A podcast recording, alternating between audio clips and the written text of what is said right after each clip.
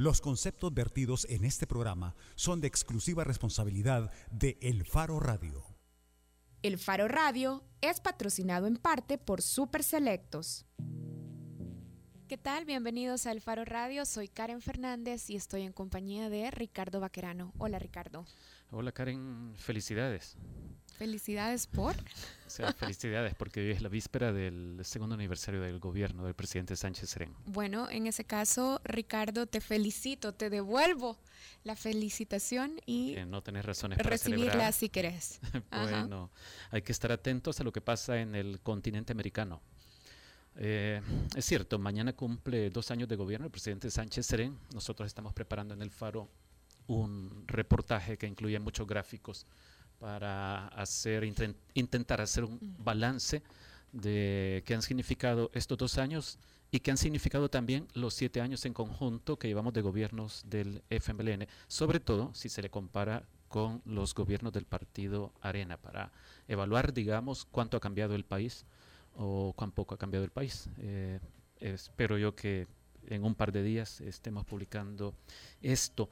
Decía que hay que estar atentos a lo que sucede en el continente porque eh, esta historia de enfrentamientos entre Venezuela y, la Organización de Estados Americanos, que ya tiene sus años, viene desde el gobierno de Hugo Chávez, ha llegado a un punto en que el secretario general de la OEA, Luis Almagro, ha hecho uso de un mecanismo que en la peor de las consecuencias podría suponer la suspensión de Venezuela como miembro de la Organización de Estados Americanos. Anoche, eh, ayer, el presidente Nicolás Maduro dijo fuera la OEA eh, uno de sus, eh, en una de sus diatribas acostumbradas.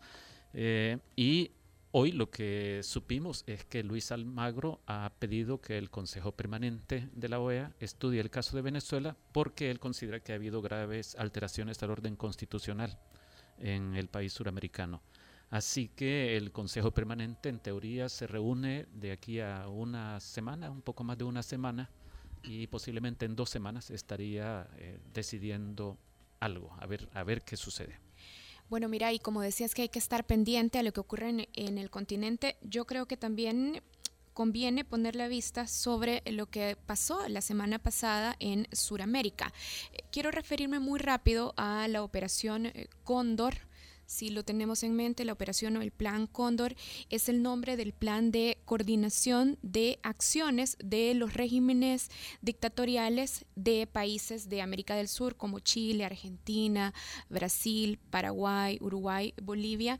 Craneado por la CIA, ¿verdad? Exactamente, con la participación y el apoyo de Estados Unidos. Cito la referencia al Plan Cóndor porque la semana pasada, por primera vez en América Latina, la justicia reconoció la existencia del Plan Cóndor y de hecho hubo condenas ya, por ejemplo, el último dictador argentino, Reinaldo Vignone, fue condenado a 20 años de cárcel por el Plan Cóndor. Ya Vignone está eh, condenado en 2013, fue condenado, pero el viernes pasado, a sus 88 años, fue eh, también eh, culpado por su participación en el Plan Cóndor. También otros 13 ex militares y también un coronel retirado uruguayo, Manuel Cordero. Y además, yo creo que estas condenas del Plan Cóndor se suman a otra victoria de la justicia universal. Es que ayer fue condenado también el ex dictador de Chad, a ver si lo pronunció bien, Gisene Abré, dictador de Chad en África de 1982 a 1990. Fue condenado a prisión perpetua por crímenes contra la humanidad y de violación. Fue condenado en tribunal en un tribunal en Senegal y el ex juez de la Audiencia Nacional Española, Baltasar Garzón, recordado por que llevó el juicio contra exactamente dijo lo siguiente, decía, se ha evidenciado en este proceso que África puede responder en forma contundente a crímenes masivos.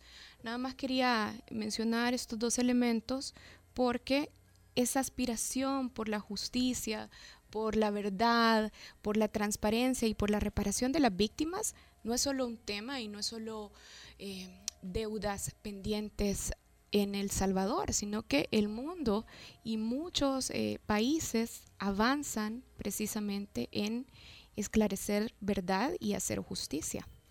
Karen, más tarde en el programa o en los bloques que vienen hablaremos de números rojos, tanto de los de la Fiscalía, analizaremos el papel de la Fiscalía particularmente en cómo ha procesado el caso de la masacre de Opico ocurrida el 3 de marzo pasado. Y posteriormente tenemos eh, un adelanto de un reportaje que está preparando nuestro compañero Nelson Rauda, eh, quien ha descubierto que la CEL, eh, la compañía hidroeléctrica del gobierno salvadoreño, está en inminente insolvencia financiera.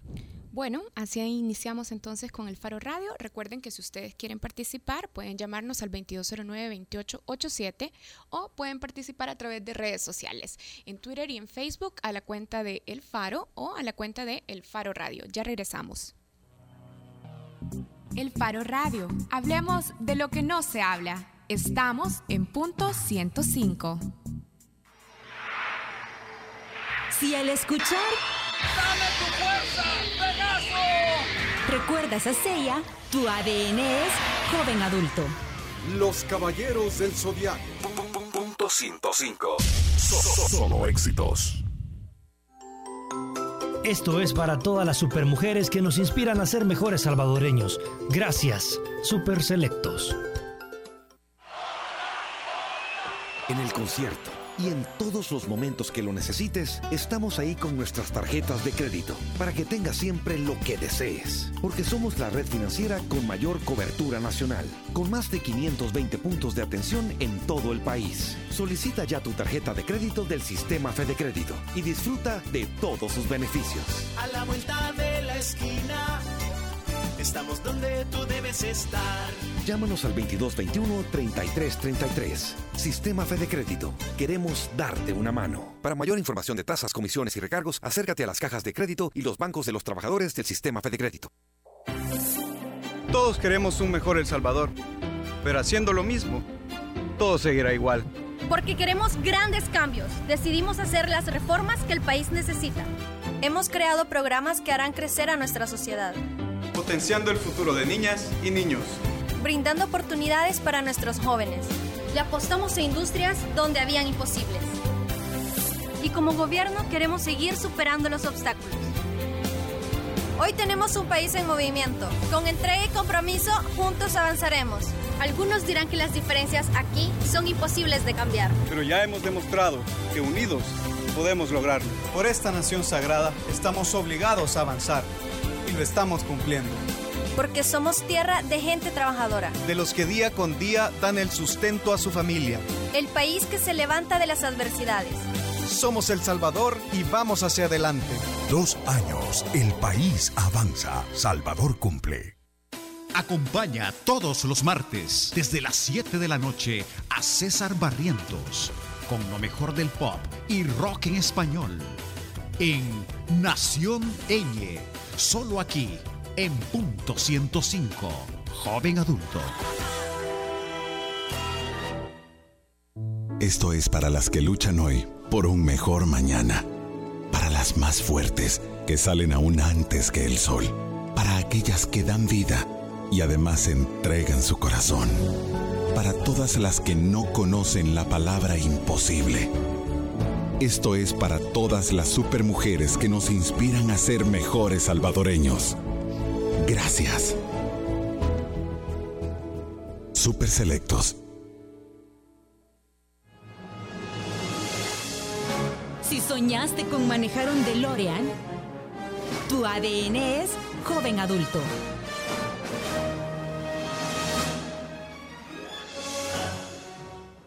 Punto 105. Solo éxitos. La portada en el Faro Radio. Estamos de regreso en el Faro Radio para nuestro tema de portada. Está con nosotros Roberto Valencia, periodista del Faro. Hola Roberto. Hola, muy buenas tardes Karen. Bueno, Roberto está con nosotros para hablar de Miguel Ángel Deras Martínez, de 22 años. Rápidamente hacemos un resumen. El jueves 3 de marzo, de hecho, nosotros estábamos entrando al programa cuando anunciamos, porque unas horas antes se había dado a conocer esta masacre de 11 personas que ocurrió en San Juan Opico. De hecho, cuando iniciamos el programa, Karen, eh, solo teníamos reporte de ocho víctimas. Y más tarde supimos que en total eran 11 personas que habían sido asesinadas en San Juan Opico. Bueno, unos días eh, después, o a ver, en las siguientes horas, la Policía Nacional Civil y el Ejército, y Roberto eh, me corrige si estoy dando algunos datos imprecisos, montó un operativo y capturó a más de 80 supuestos pandilleros culpables o acusados por la masacre. Pero al siguiente día la fiscalía dijo que no iba a presentar eh, pruebas o que no iba a seguir el proceso contra estas personas. ¿Es así, Roberto? No fue al siguiente día, se tomaron los, las 72 horas, hubo como unos cuatro días entre el día de la masacre y el día en el que la fiscalía dijo que todo el trabajo policial que había hecho de eh, captura de 82 personas en concreto, era trabajo vacío, es decir, que no tenía sustento alguno y puso en libertad a todo este primer grupo de gente que estaban relacionados con la pandilla que controla esa, esa zona. Supuestamente, luego se supo que había trabajadores de, empresas, había de alcaldías incluso,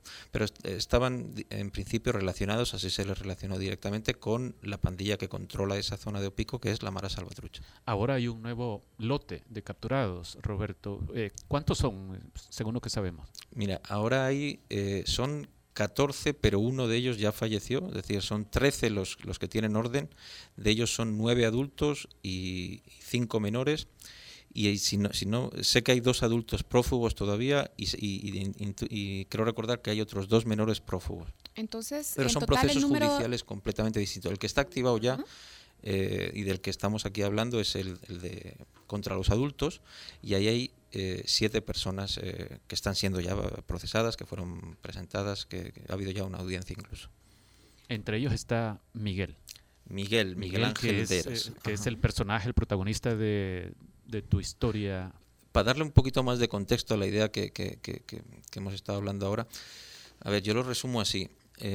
la fiscalía llega con es, el primer gran caso que se le presenta al nuevo fiscal y mete para ejemplificarlo de alguna manera, su equipo SWAT de, fiscales para investigar este caso, un, caso de gran impacto en la opinión pública. Recordemos que incluso el propio fiscal fue allí, en ELA, a la zona. Eh, es este caso. Se están dos meses de investigaciones, tienen un, criteriado que yo eh, sí tengo la sensación de que es un buen criteriado, es decir, es alguien... ¿En qué sentido? Es alguien que realmente estuvo ese día en, o sea, maneja buena información. Nosotros ya como Sala Negra eh, ya habíamos eh, escuchado la versión de que era una clica de la 18 revolucionarios asentada en la zona de Quesaltepeque, porque no es solo Quesaltepeque, agarra también parte de San Matías, eh, la que había realizado esta, esta masacre. Ahora la, la, gente a la que le están acusando, entre ellos Miguel Ángel Deras, es parte supuestamente de esta clica que decidió eh, ir a, hacer una pegada, como se llama en términos de, la jerga pandilleril, hacer una pegada al territorio enemigo eh, de Opico. No salieron las cosas como estaban previstas y terminaron por hacer la corta asesinando eh, de manera brutal además a estas 11 personas. Apartando a Miguel, da la impresión de que la Fiscalía ha dado en el clavo, ¿te parece a vos Roberto o no? Sí, yo lo que siento es que tienen un criteriado que realmente participó porque, o sea, yo me he leído el requerimiento, un requerimiento grueso de más de 70 páginas y realmente el nivel de detalle eh, es, es, muy, es muy interesante, da credibilidad a, ese criteriado al que le han puesto el nombre de islámico, a saber por qué, pero bueno, ese no es suaca, ese es el, nombre que le, busca la, la Fiscalía y nosotros tenemos la confirmación de parte de voceros de las pandillas de que eso lo hizo una de, de las, de las clicas de la 18R de la zona de Quesaltepec. En contra, perdón, porque es un matiz importante, en contra de, de no en contra, o sea, no, no había ningún tipo de, dirección, de orden girada desde los penales para que se cometiera esto. Fue un, algo que en principio, y eso también lo maneja así la Fiscalía, se le salió de mano a este grupo de pandilleros que iban a hacer otra cosa y terminaron asesinando vilmente a, estos 11 trabajadores. ¿Y qué diferencia, es decir, por la información que vos recogiste, eh, qué indicios hay de que Miguel es un caso distinto y como que está fallando ahí la fiscalía. ¿Qué indicios recogiste de que él no es pandillero, por ejemplo? En dos planos, porque los dos son importantes. Uno, bueno, yo, yo formo parte de la, de la Sala Negra desde que se creó, desde enero del 2011 y ya tenemos cierta experticia de, manejo de, fuentes, de, trabajar con pandilleros, etcétera, etcétera. ¿Eso significa que conocemos este problema en su complejidad? No, de hecho siempre, siempre lo decimos en todos los talleres a los que vamos, etcétera, que apenas conocemos la epidermis, pero sobre esa experticia uno ya cree tener un poquito la, la, intuición desarrollada para saber quién es pandillero y quién no. En este caso, después de un trabajo intenso con familiares, en los juzgados, con policía, etcétera, etcétera, vimos que había numerosos elementos que no cuadraban, no ya con la idea de que fuera pandillero y él ese día no estuviera en Opico, que eso sería una posibilidad, sino con, que él siquiera sea pandillero. Me refiero, para no voy a repetir todo, están en la, en la nota que, que, les invito a leer, eh, que está ahora mismo todavía en la portada del Faro. Eh, pero hay, hay, hay, muchos elementos de peso que, que invitan a pensar. Bueno, él, él, eh, Miguel no es eh, eh, tiene un expediente limpio siendo un joven de Quesaltepec que no ha sido detenido nunca, forma parte de una familia, eh, digamos, estructurada, que no es lo habitual, padre, madre, con trabajos los dos, él tiene un trabajo, él, administra una, una coctelería desde hace más de un año. hay más de 20 personas distintas que lo ubican el día de la masacre en otro lugar. Incluso hay el detalle de una foto que él se tomó y subió a, las, a la hora en la que se estaba cometiendo la, masacre. Él a esa hora subió una foto en su Facebook de lo que él hace, eh, en principio, todas las mañanas, llevar a su pequeña sobrina al colegio adventista que está en la otra punta de Quesaltepec, que él vive en la notificación Antonieta.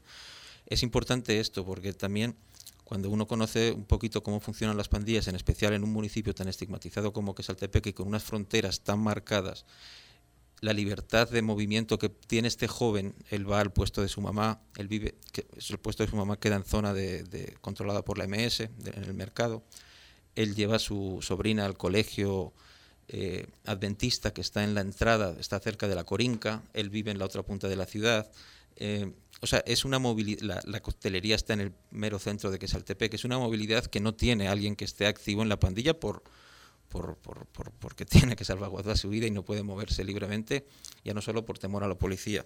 Y luego un último detalle que parece, eh, parece casi anecdótico, pero que para mí es muy importante.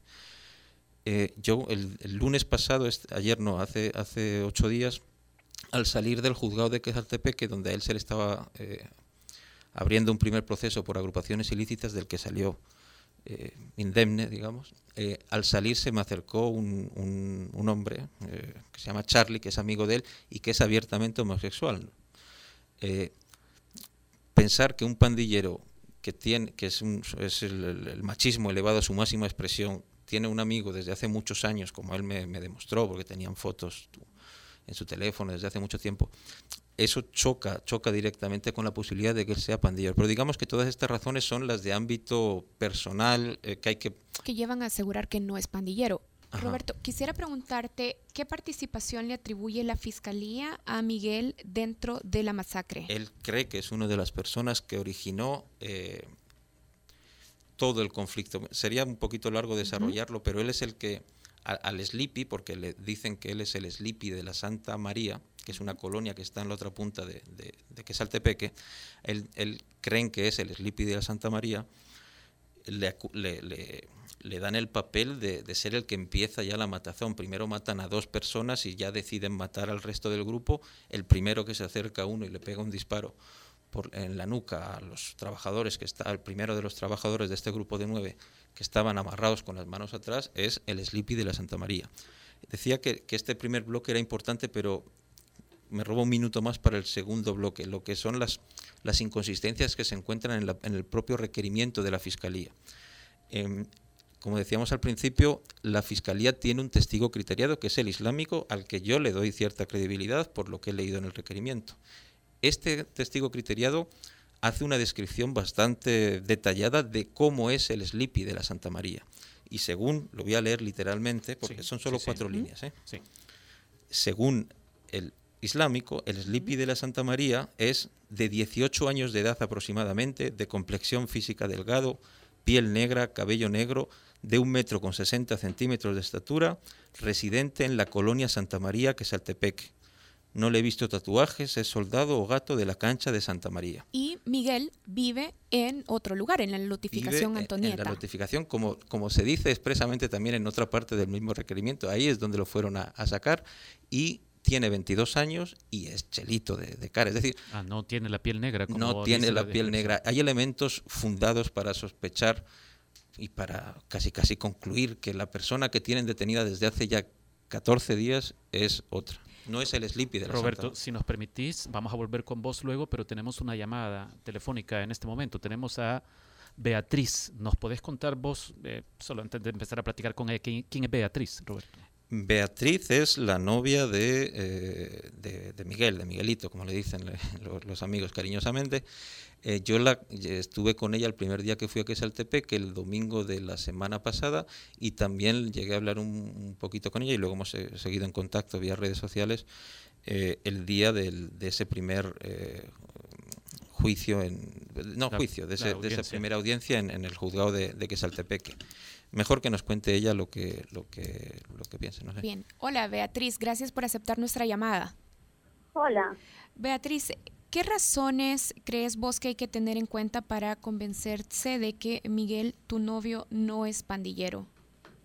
Eh, las características que dicen, ¿verdad? No sé. Eh, él estuvo en la casa, bueno, no se podría decir que en la casa, ¿verdad? Sino con el negocio, donde él trabaja, que es de los papás. Estuvo hablando conmigo ese día, estuvo diciendo, bueno, estuvimos hablando sobre que íbamos a ir el siguiente día a la toma. Vamos a convivir un ratito, ¿verdad? Yo siento que ahí se ha cometido una gran injusticia. Y si ustedes están eh, convencidos, Beatriz, de que se ha cometido una gran injusticia, ¿ante qué instituciones han acudido hasta ahora para intentar que, que Miguel, si se, si se comprueba que, que hay un error, sea liberado pronto? Pues el abogado que tiene está haciendo todo lo posible para demostrar cada prueba, ¿verdad? Eh, hay personas que parece ver que lo vieron ese día, incluso tiene una foto con la, con la sobrina de él que la iba a llevar ese día al kinder. Por lo cual ese día él se levantó temprano porque él no se levanta a esa hora. Ajá. Pero, y por ejemplo, han acudido a la Procuraduría para la Defensa de los Derechos Humanos. Mm, sí, la mamá fue a hablar con ellos porque querían ver cómo le ayudaban, ¿verdad? Para ver si después de todo eso podían ver si lo sacaban del país. Hola Beatriz, habla Roberto Valencia.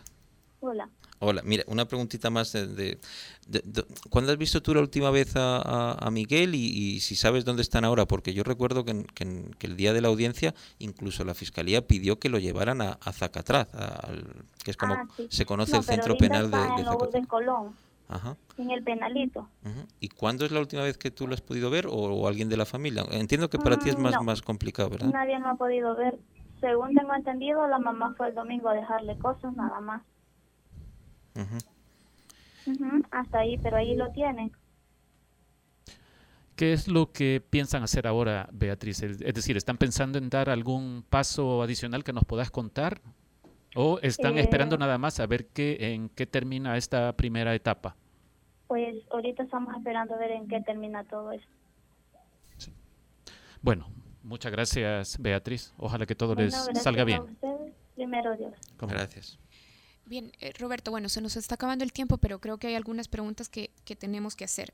A mí me cuesta eh, trabajo tener claro cómo la fiscalía no ha hecho, a ver, estas eh, preguntas o cómo no ha revisado, no sé, otras pruebas o cómo no ha tratado de reconstruir el perfil de Miguel siendo la fiscalía y en un trabajo de investigación periodística ha sido posible reconstruir ese Se pone tan en evidencia la inconsistencia. Sí, sí.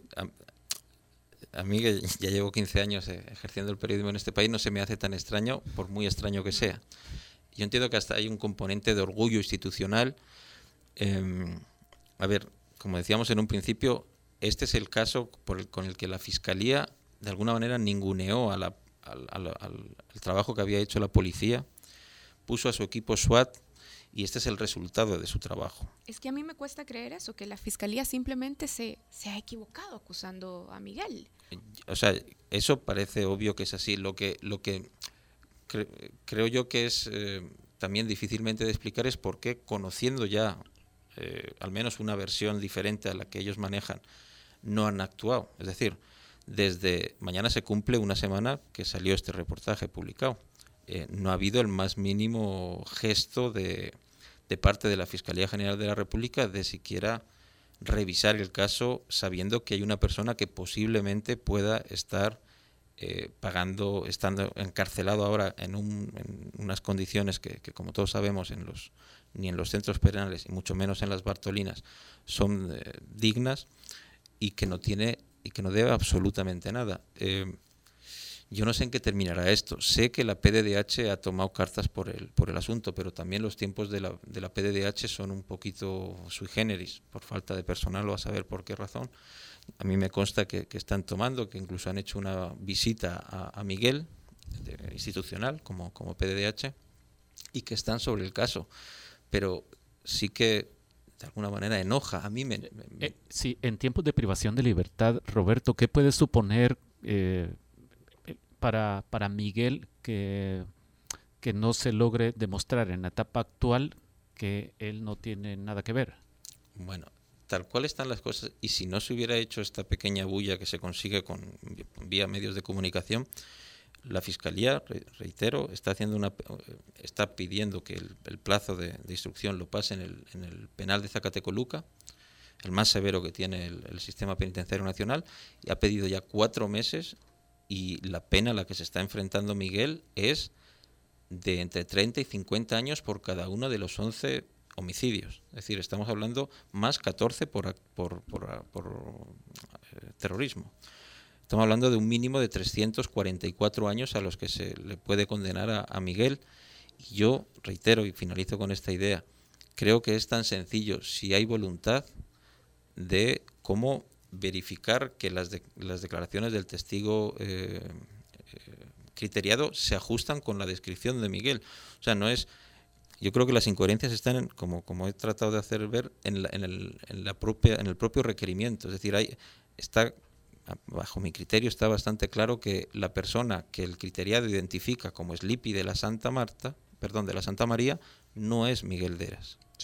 Bueno, muchas gracias, Roberto Valencia. Lo interesante es que la Fiscalía, según la Constitución, es eh, una de sus tareas es velar por la legalidad. Y, en este caso parecería que lo que está ocurriendo es lo contrario. Era Roberto Valencia, periodista de El Faro. Pueden entrar a elfaro.net a leer el reportaje de Roberto. La Fiscalía acusa a Miguel de ser un asesino desalmado. Y cuando regresemos va a estar con nosotros Nelson Rauda para hablarnos de la CEL y sus números rojos. Ya Nelson Rauda, periodista del Faro. Así es, Nelson Rauda, valga la aclaración. ya volvemos. El Faro Radio. Hablemos de lo que no se habla. Estamos en punto 105. Si al escuchar esto recuerdas a un Friends, tu ADN es joven adulto.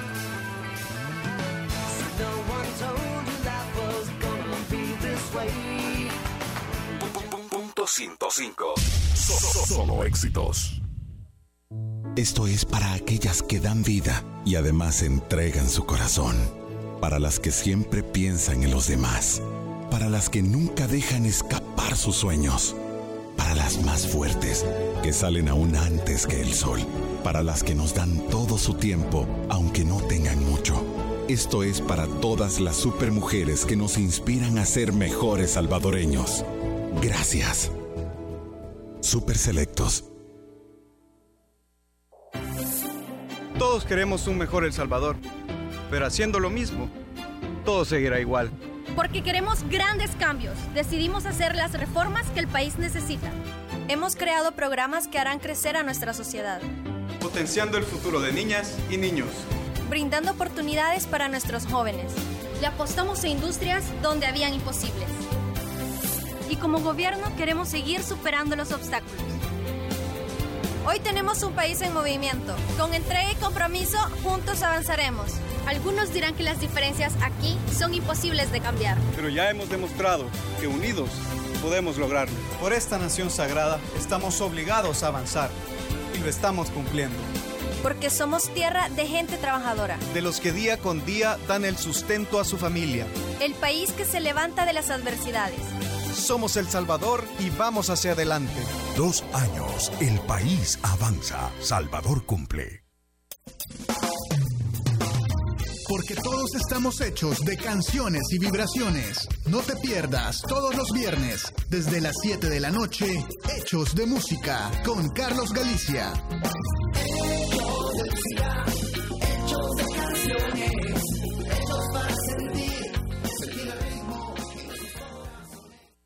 Esto es para aquellas que dan vida y además entregan su corazón. Para las que siempre piensan en los demás. Para las que nunca dejan escapar sus sueños.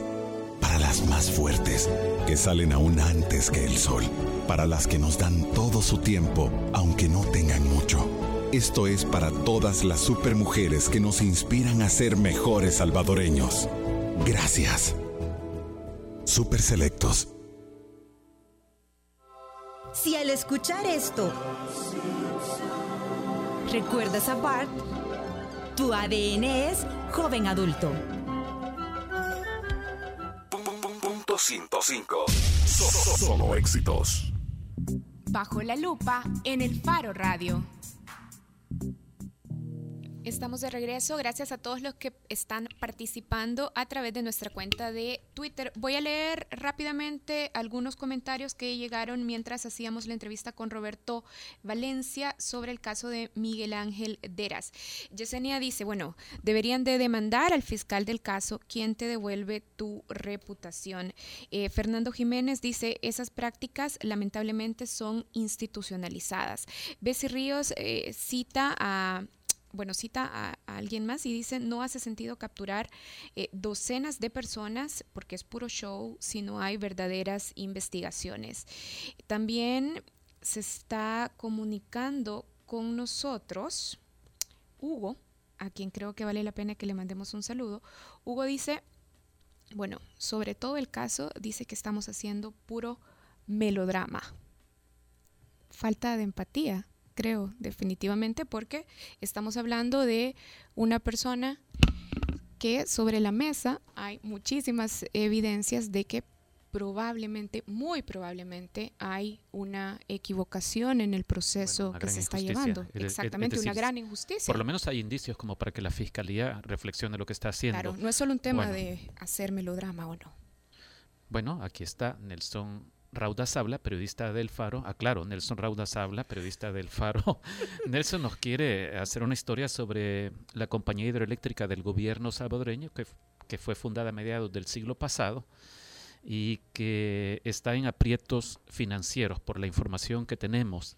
La CEL, Nelson, tiene previsto inaugurar este año la ampliación de la presa 5 de noviembre, una de las centrales hidroeléctricas sobre el río Lempa pero al parecer eso estará en veremos, a pesar de que el gobierno la semana pasada dijo que se inaugurará este año y de que el avance en las tareas de la ampliación están en alrededor del 90%, posiblemente un poco más. Sí, un poco más. ¿Qué es lo que sucede con las finanzas de la, de la Comisión Ejecutiva Hidroeléctrica del Río Lempa, CEL? Sí, lo, lo que pasa es que eh, estamos por publicar ojalá que en unas cuantas horas en el Faro, un reportaje en el que eh, informamos que el Banco de Desarrollo Alemán, el KfW, y no pronuncio lo demás porque no hablo alemán, le ha congelado dos préstamos a CEL.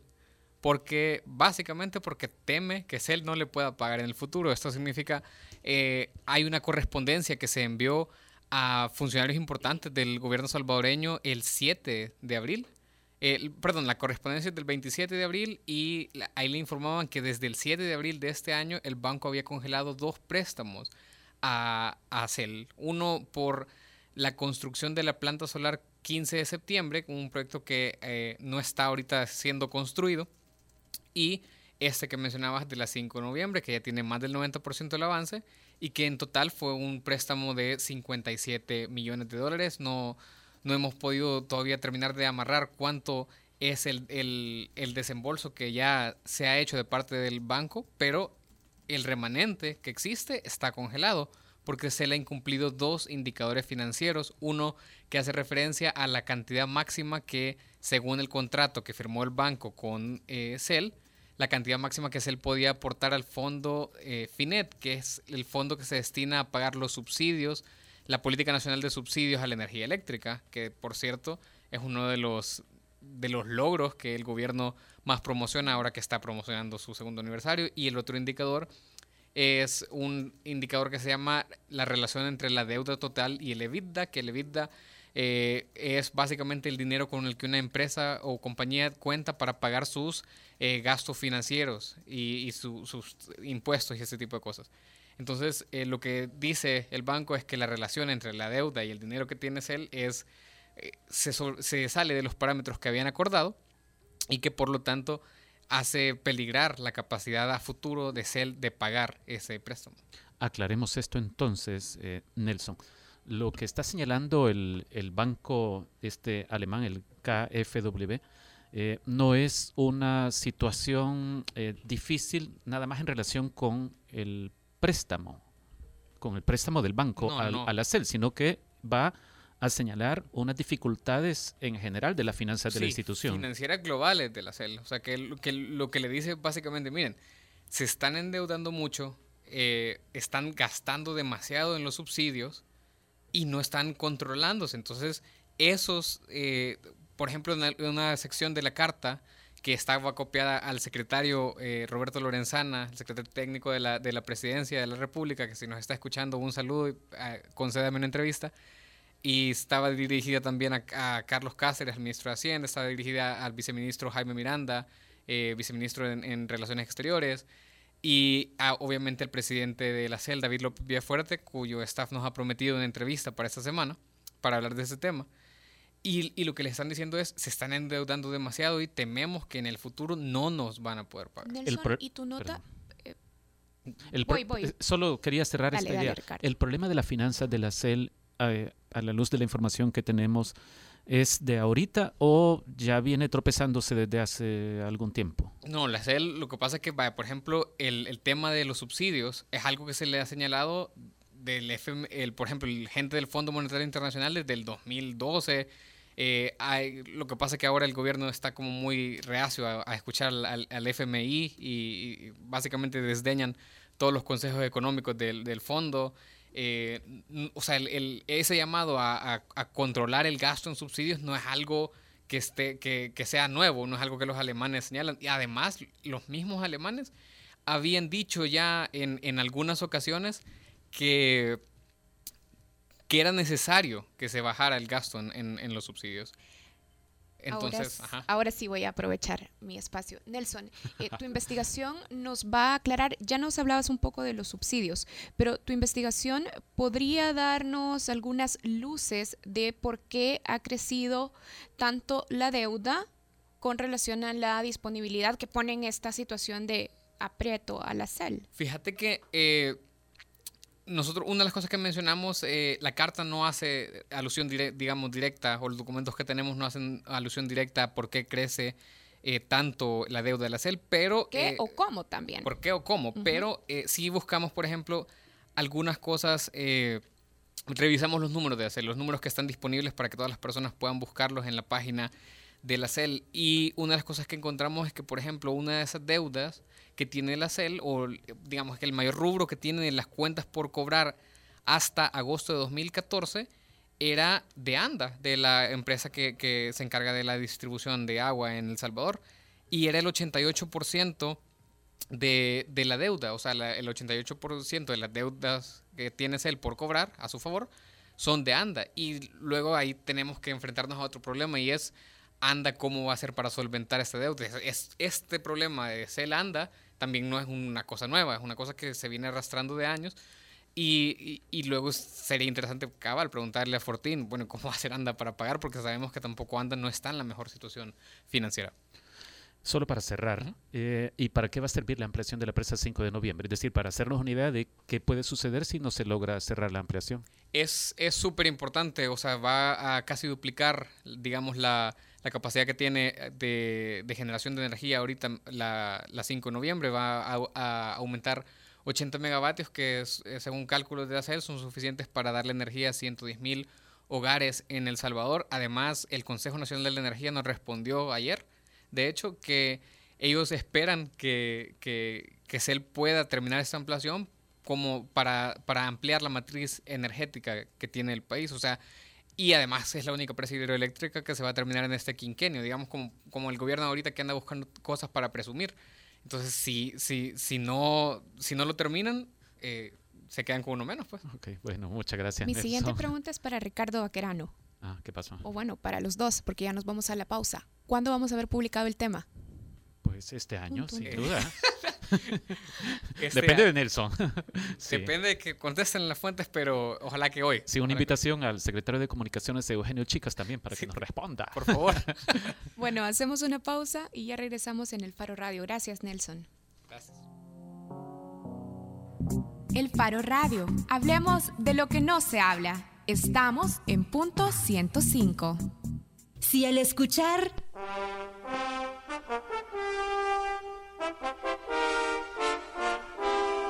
¿Recuerdas la Liga del Dragón? Tu ADN es joven adulto. ¡Disparo de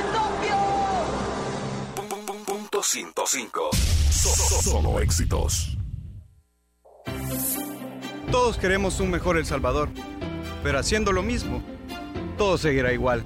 Porque queremos grandes cambios, decidimos hacer las reformas que el país necesita. Hemos creado programas que harán crecer a nuestra sociedad. Potenciando el futuro de niñas y niños. Brindando oportunidades para nuestros jóvenes. Le apostamos a industrias donde habían imposibles. Y como gobierno queremos seguir superando los obstáculos. Hoy tenemos un país en movimiento. Con entrega y compromiso, juntos avanzaremos. Algunos dirán que las diferencias aquí son imposibles de cambiar. Pero ya hemos demostrado que unidos podemos lograrlo. Por esta nación sagrada estamos obligados a avanzar y lo estamos cumpliendo. Porque somos tierra de gente trabajadora. De los que día con día dan el sustento a su familia. El país que se levanta de las adversidades. Somos El Salvador y vamos hacia adelante. Dos años, el país avanza. Salvador cumple. En el concierto y en todos los momentos que lo necesites, estamos ahí con nuestras tarjetas de crédito para que tengas siempre lo que desees. Porque somos la red financiera con mayor cobertura nacional, con más de 520 puntos de atención en todo el país. Solicita ya tu tarjeta de crédito del sistema Fede Crédito y disfruta de todos sus beneficios. A la vuelta de la esquina, estamos donde tú debes estar. Llámanos al 2221-3333. Sistema Fede Crédito. Queremos darte una mano. Para mayor información de tasas, comisiones y recargos, acércate a las cajas de crédito y los bancos de los trabajadores del Sistema Fede Crédito. A todas las supermujeres que salen aún antes que el sol, gracias. Tú nos inspiras a ser mejores salvadoreños. Super Selectos. No te pierdas el primer miércoles de cada mes lo mejor del rock. Disfrutando todo el día con nuestro playlist interminable de éxitos del rock del joven adulto. Solo aquí, en punto 105.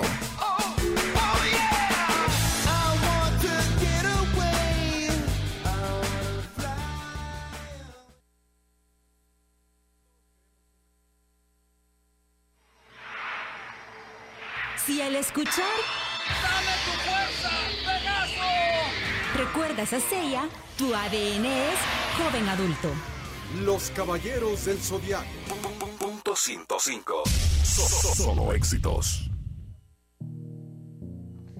Estamos de regreso en el Faro Radio. La Fundación Doctor Manuel Gallardo está invitando a que se inscriban en el segundo taller de bordado de huipiles. Pero para contarnos un poquito más sobre qué es el qué es un huipil y por qué deberíamos aprender a bordar huipiles, va a hablar con nosotros Sara Hernández, diseñadora de indumentaria. Hola, Sara. ¿Qué tal? ¿Cómo está? Muchas gracias por la invitación. Sara, ¿puedes contarnos eh, para iniciar ¿qué es un huipil y de dónde es originaria esta prenda? Bueno, eh, es una prenda que eh, nuestros antepasados utilizaban eh, en toda América, digamos, desde México hacia abajo. hay, hay variantes. es una blusa, pero también algunas algunas culturas le llaman huipil al, a la parte de abajo. Sin embargo, lo que nosotros estamos promoviendo es la parte de arriba, lo que nosotros ahora actualmente le llamamos una blusa. El huipil nace a partir de la conquista eh, de los españoles em, y era identitario de los indígenas porque a la venida de los españoles pues encuentran a los a los a los lugareños o a las lugareñas es, es mejor dicho con sus senos de fuera lo que ellos encontraban que era antimoral entonces comenzaron a colocarles estas eh, prendas que las hacían em, eh, eh, las identificaban como, como locales, ¿verdad? Entonces, eh, nosotros en El Salvador hemos perdido esta cultura por diferentes factores. En la Fundación Doctor Manuel Gallardo estamos tratando de, rescatar esta prenda y traerla a la modernidad. gracias a las ilustraciones de Carlos Carlos Violante, que es el ilustrador que nos va a estar apoyando con su proceso creativo, sobre todo para que... ¿Perdón?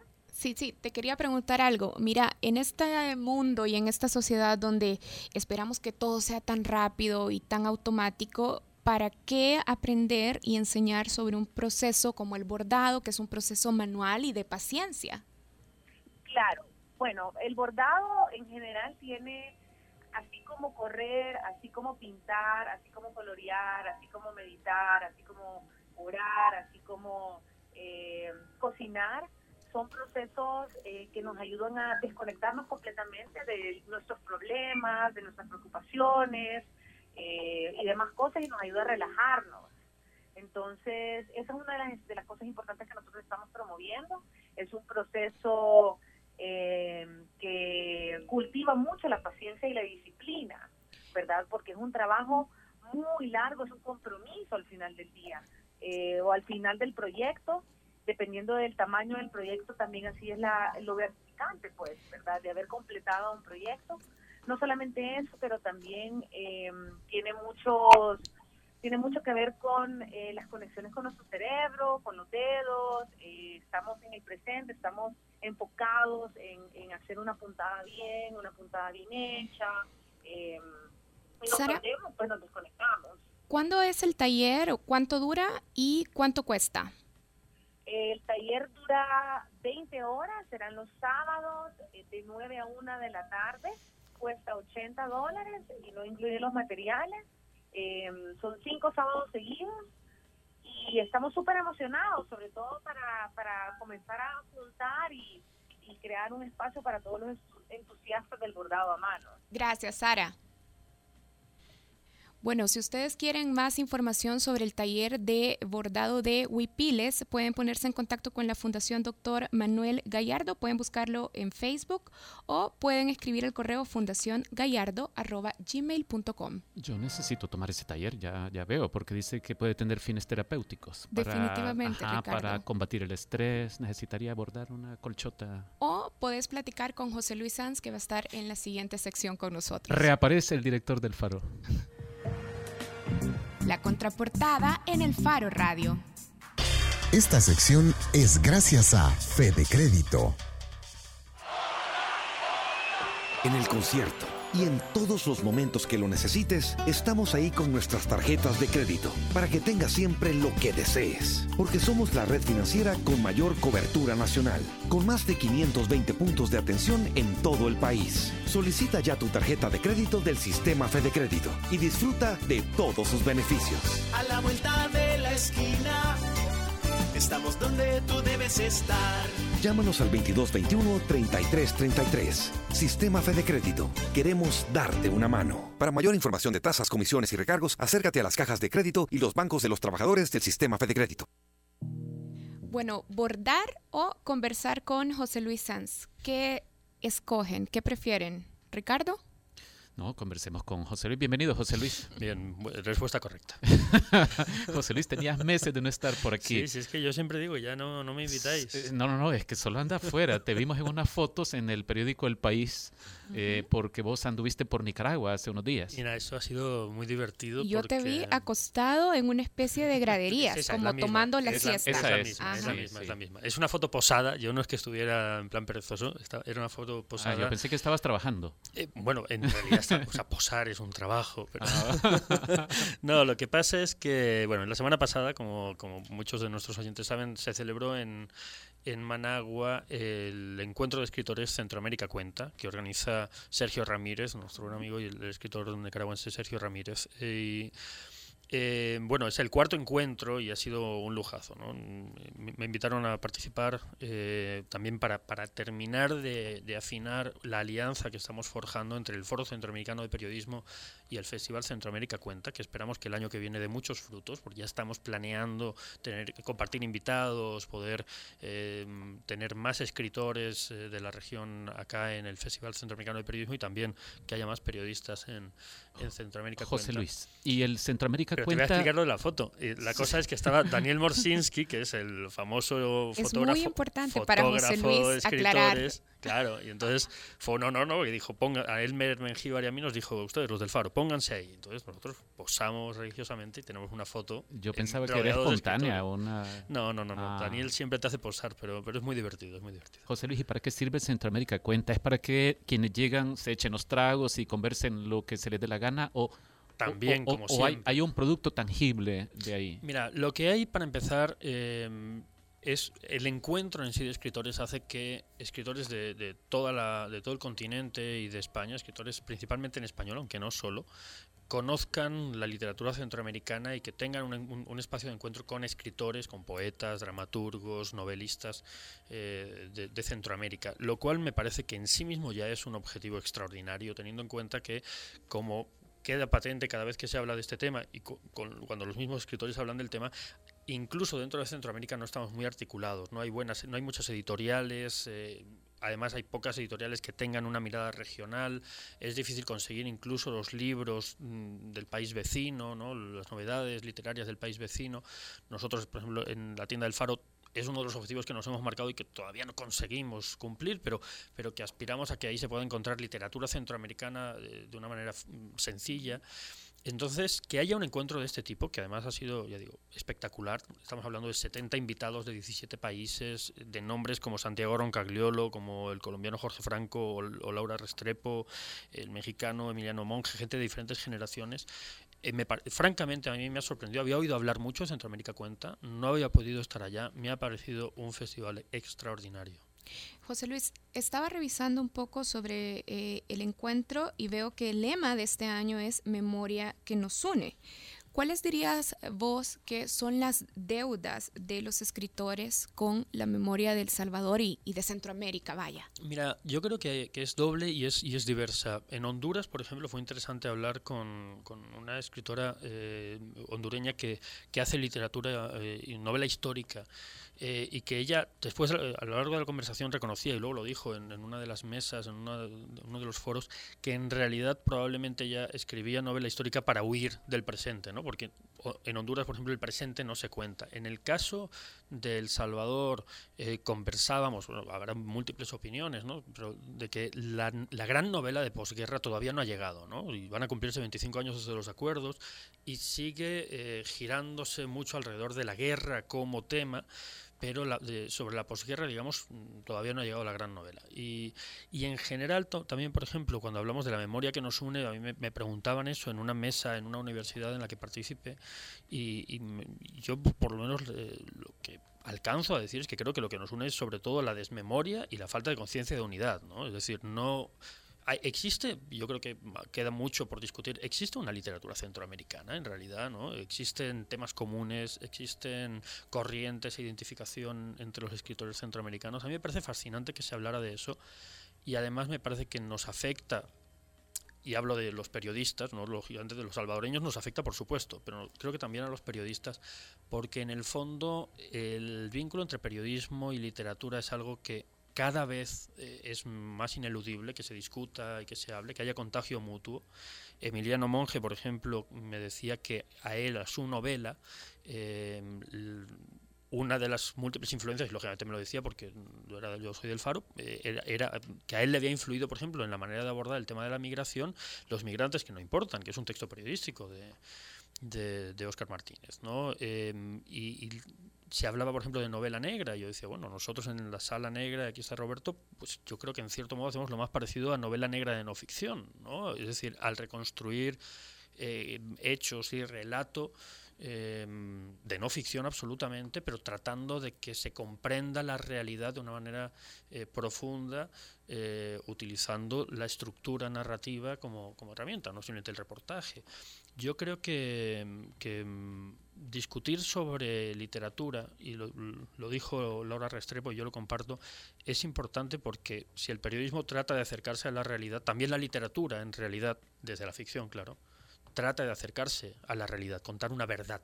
Y, no lo logra, ¿no? Ninguno lo logramos, pero son aproximaciones que tratan de, llegar a la verdad, igual que el cine, igual que todas las artes, ¿no? Que tratan de acercarse y transmitir de manera eh, emocional, más emocional en unos casos, eh, pero con diferentes herramientas, transmitirnos verdad, una verdad última. Y, y yo sí creo que es importante que la literatura eh, piense sobre qué está contando y si está contando o no Centroamérica. José Luis, se nos está acabando el tiempo, pero y sabemos que es tu primera participación en Centroamérica cuenta y que unos pocos días posiblemente no basten como para eh, eh, ser contundente en, en esto que te voy a plantear.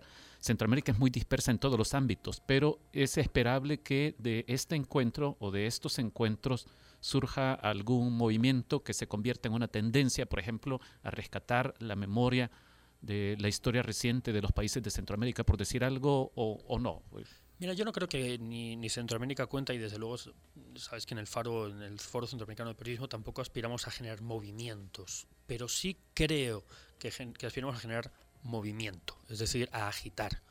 Y, con, Claudia Neira y con Miguel Ángel, eh, con, Miguel Bosomisco, perdón, que, son eh, organizadores en Nicaragua y acá en El Salvador de Centroamérica Cuenta, porque tienen eh, a gente de toda Centroamérica involucrada. Hemos hablado mucho de cómo hacer que la alianza con, el Foro Centroamericano de Periodismo nos enriquezca nosotros acá en el evento en San Salvador, pero también contagie cierta agitación o mayor agitación todavía a Centroamérica Cuenta. Tenemos ganas de de romper esquemas, de, agitar debate y de tocar temas, temas complejos y temas que son presentes, ¿no? Eh, tanto en el aspecto artístico, digamos, o cultural o de, la literatura como arte, como en, en, cuanto a los temas que trata la literatura. ¿no? Hablamos, por ejemplo, de que se ha hablado de literatura erótica, pero no se habla del sexo en una región en la que es un tabú, en la que hay una tremenda doble moral. Y cómo se presenta la literatura, erótica o no erótica, frente a esta realidad. Hay un montón de temas en los que creo que eh, la discusión impulsada desde la literatura, pero impulsada también desde el periodismo y desde la realidad, puede ser un encuentro explosivo y muy, muy dinamizador. me equivoqué, mejor hubiéramos hablado de bordados. Ah, no, mentira, tenemos que ir a, a, corte ya, José Luis. Muchas gracias, José Luis Sanz, director del Faro. Un gusto, gracias por la invitación. Esta sección fue gracias a Fede Crédito.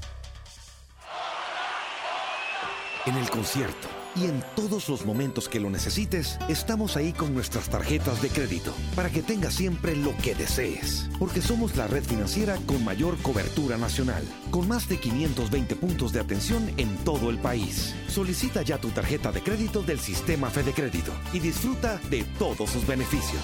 A la vuelta de la esquina Estamos donde tú debes estar. Llámanos al 2221-3333. Sistema Fede Crédito. Queremos darte una mano. Para mayor información de tasas, comisiones y recargos, acércate a las cajas de crédito y los bancos de los trabajadores del Sistema Fede Crédito. El Faro Radio. Hablemos de lo que no se habla. Estamos en punto 105. Si al escuchar esto recuerdas a un Friends, tu ADN es joven adulto.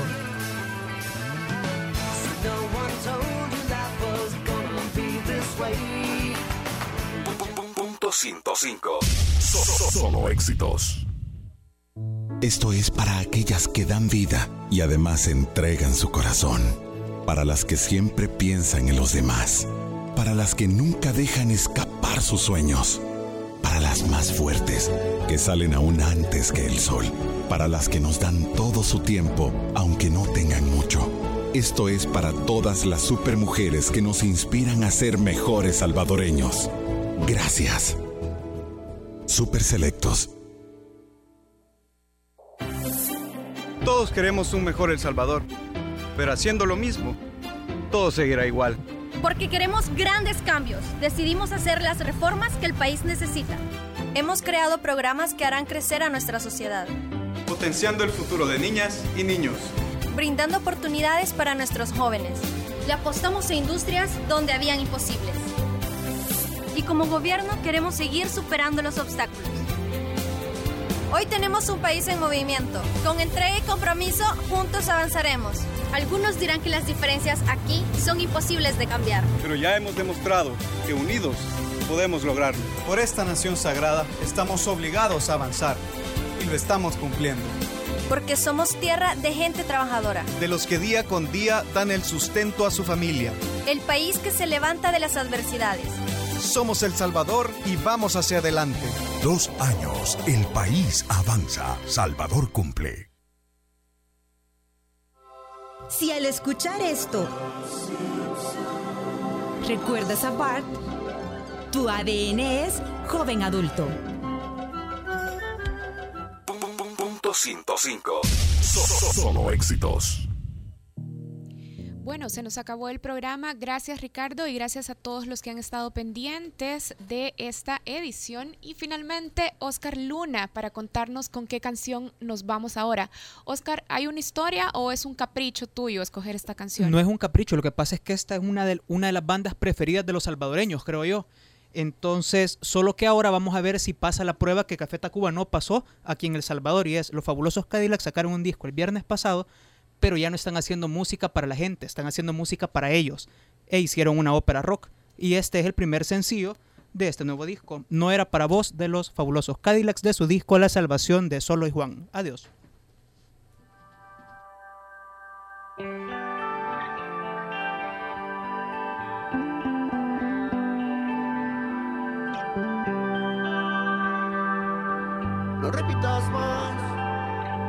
Somos tan distintos. Así comenzó la discusión. Me enseñaste desde chico a entenderlo a papá. Él bailaba en la cornisa fantasma.